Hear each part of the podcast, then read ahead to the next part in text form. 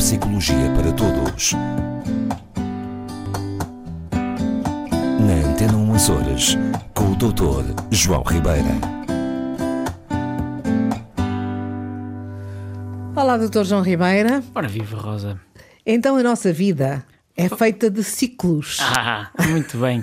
Pois é, olha, e que agora que diz isso é, isso é bem verdade. É sempre feita de ciclos, tem razão. Não é? É sempre. Pela minha experiência, é. Que interessante. É, Isso é, olha, é um tema, um tema que se calhar devemos vir a debater um dia destes. Vida feita de ciclos.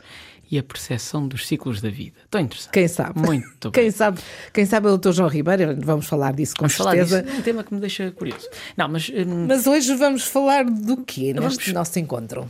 Eu, eu venho-vos propor um mini-ciclo, de- neste caso duas conversas, hum, mas que têm por base uma, uma visão de como o ambiente, isto é, o nosso entorno e, sobretudo, a nossa experiência, as nossas vivências, hum, ajudam a reconfigurar permanentemente o cérebro e a remapear o cérebro. Não em termos de áreas eh, funcionais macro, não é? Portanto, os lobos continuam a ser os mesmos, estão lá no mesmo sítio, mas eh, cada vez mais eh, sabemos que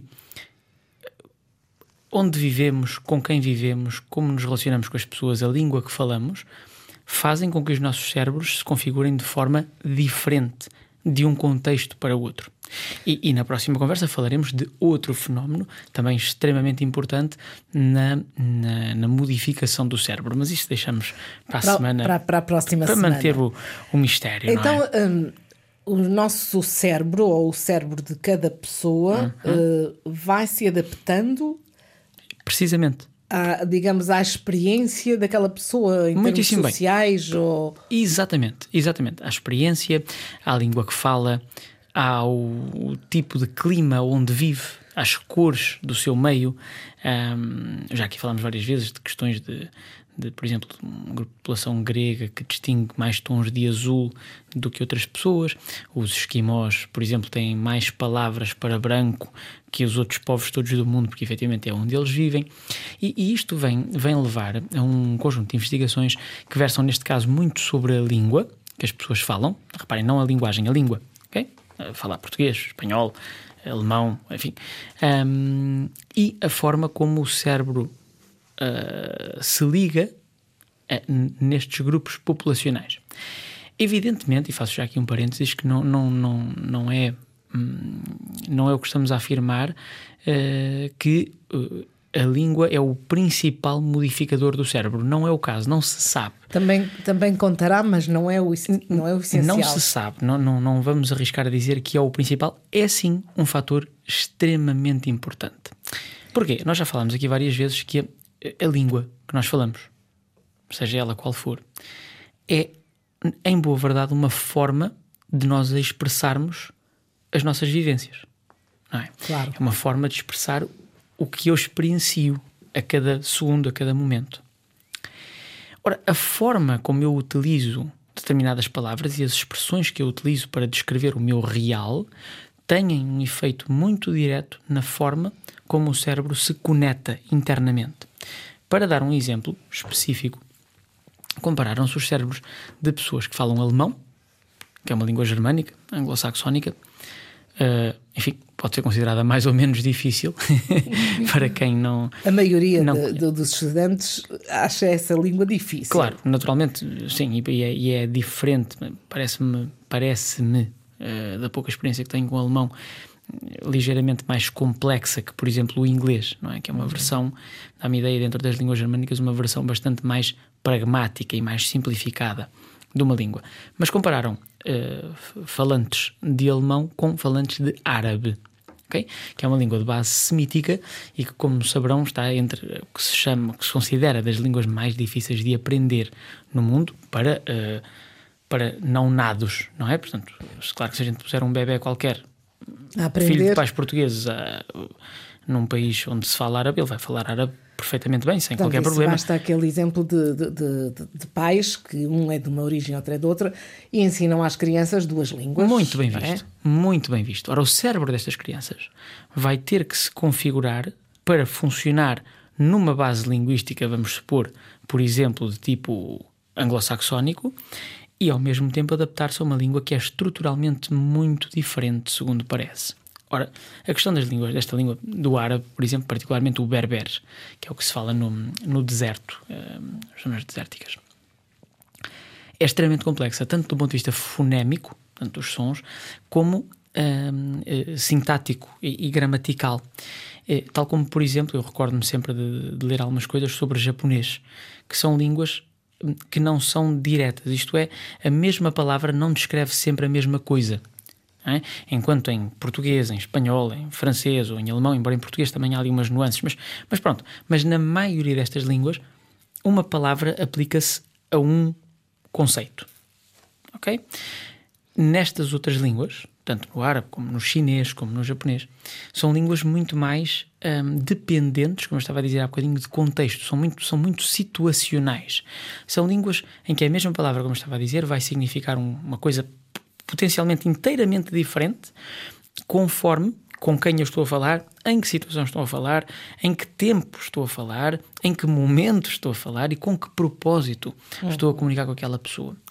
E, efetivamente, o que se verificou, para fazer uma comparação, é que, por exemplo, os falantes de línguas, vamos-lhes vamos -lhes chamar um bocadinho menos complexas, deste ponto de vista situacional, tendem a aquilo aquilo que nós sabemos, tendem a ativar eh, cerebralmente as, as, regiões temporais esquerdas. Portanto, toda, todo o lado esquerdo do cérebro temporoparietal se ativa para falar. É, é a região por excelência que, que toda a pessoa que, que, leia um bocadinho sobre, sobre estes temas eh, sabe que está mais ligada às questões linguísticas. Bom, no caso destas línguas, eh, por exemplo, de base semítica, há uma ativação bilateral do cérebro que é muito, muito interessante.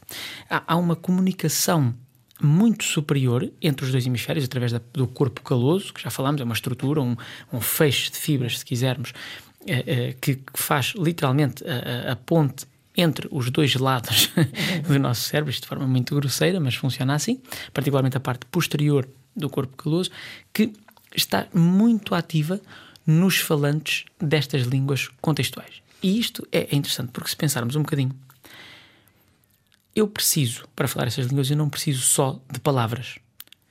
Entendem? Ou seja, eu não posso pegar no meu saquinho de palavras, no meu armazém semântico, e escolher as palavras e os conectores, etc., e ordenar gramaticalmente um conjunto de palavras para um significado. Não chega a isso.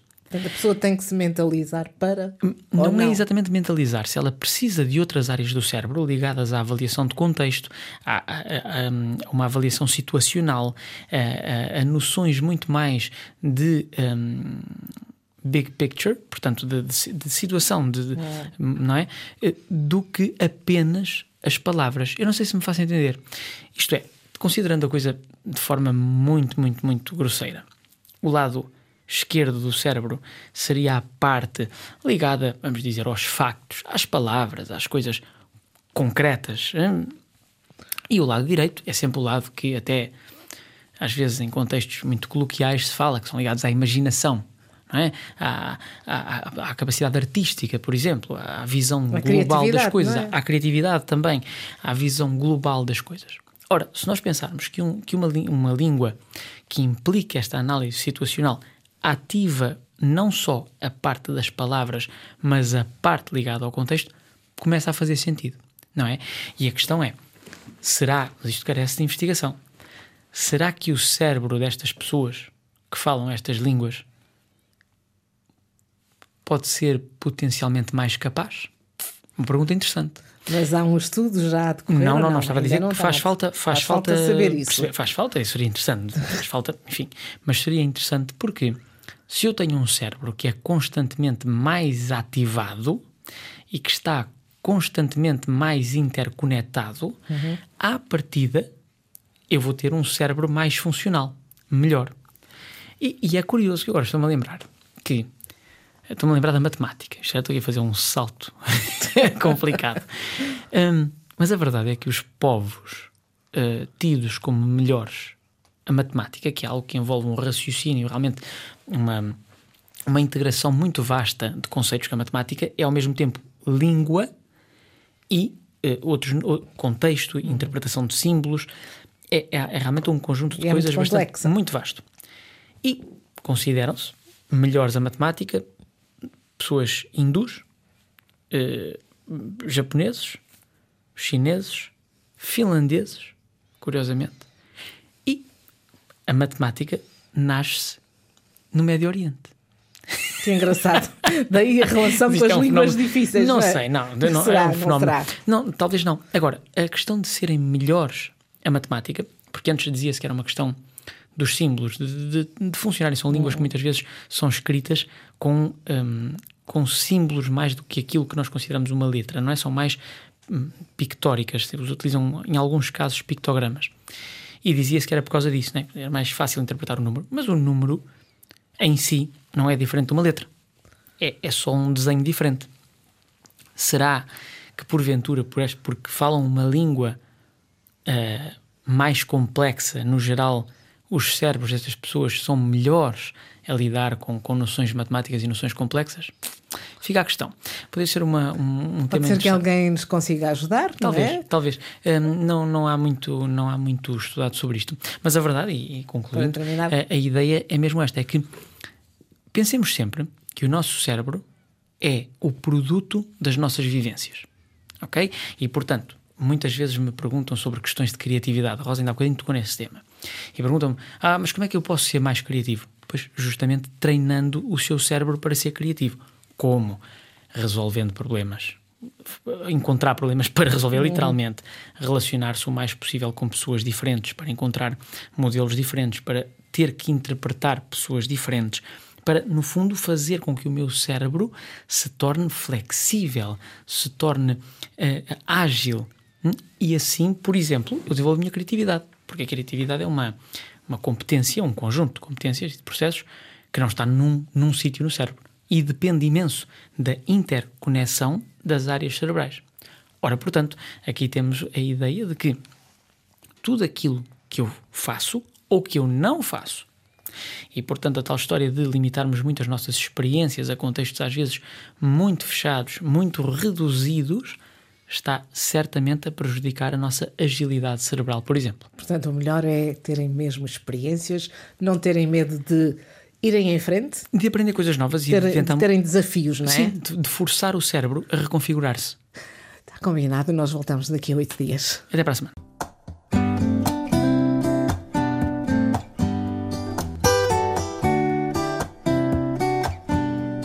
Neuropsicologia para todos. Na Antena 1 Açores, com o Dr. João Ribeira.